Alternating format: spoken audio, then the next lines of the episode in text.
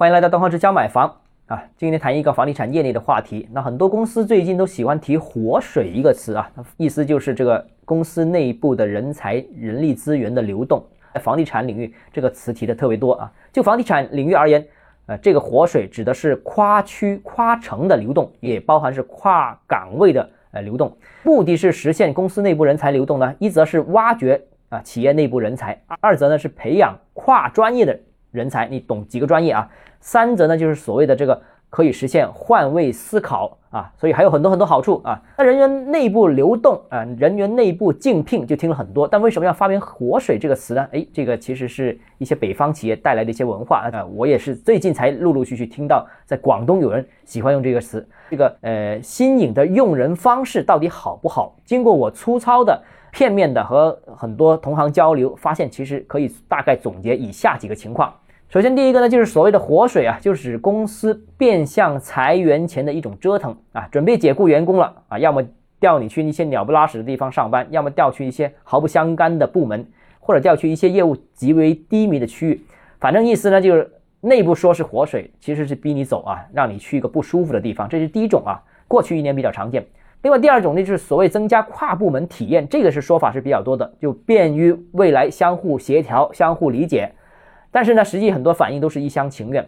跨部门啊，所谓的产生换位思考其实并不多，但产生了抱怨。比方说，这个财务跑去当销售的也有啊，跑去当销售之后，其实他们天天都盼望着回自己的办公室。那搞研究的、做行政的也有啊，但实际上他们觉得自己是浪费自己的时间和浪费自己的青春。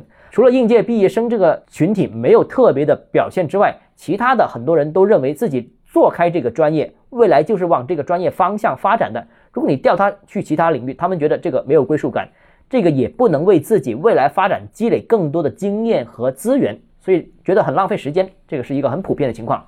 那第三个呢，就是跨区调动，本质上呢有一些正向的意义。比方说换了新环境，关系网络变了，这个对公司内部反贪腐的确是有帮助的，特别是像一些公司的高管啦、一些招采部门啊等等啊。但是呢，也要记住一个问题，就是公司为此会额外付出代价。首先第一个呢，你就是异地工作的话，你得额外给他补贴。比方说像广州啊调去西安工作。那收入不增加，有没有人愿意去呢？那当然没有，所以这个调换啊，其实是有成本的。那第二个呢，是有适应期，新员工适应一个公司，基本上至少要有三个月。那所以呢，这个新人相互了解啦，团队磨合呢，基本上也需要几个月时间。所以你调来调去呢，团队本身也存在这个磨合。如果你是强行要求员工远离自己家庭所在的城市呢，这个也很容易产生这个逆反情绪，产生抱怨，不排除是有另谋高就的这种情况。那这个也加大了。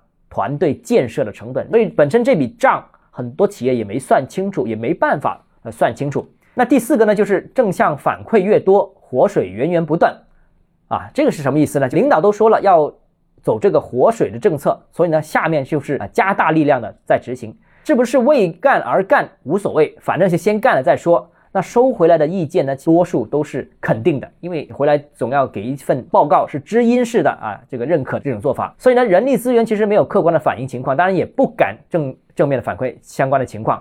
提出意见的建议的领导，其实他自己也没下沉到一线，真正考验一下这个制度能带来什么东西。第五个呢，就是经常能搞活水的企业，那其实也说明这个企业冗员是比较严重的。怎么可能人员岗位随便流动呢？啊，肯定是很多人有闲。所以啊，这个抛开活水这个话题，其实不少企业也有这种形式主义的这种毛病，而且是越来越严重。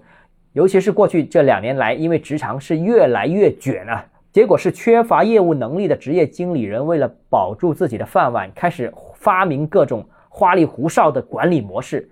呃，所谓的这个新奇变。其实很多都是换汤不换药的折腾，纯粹是一种表演啊！好了，今天节目到这里啊，如果你个人购房有其他疑问想跟我交流的话，欢迎私信我，我们明天见。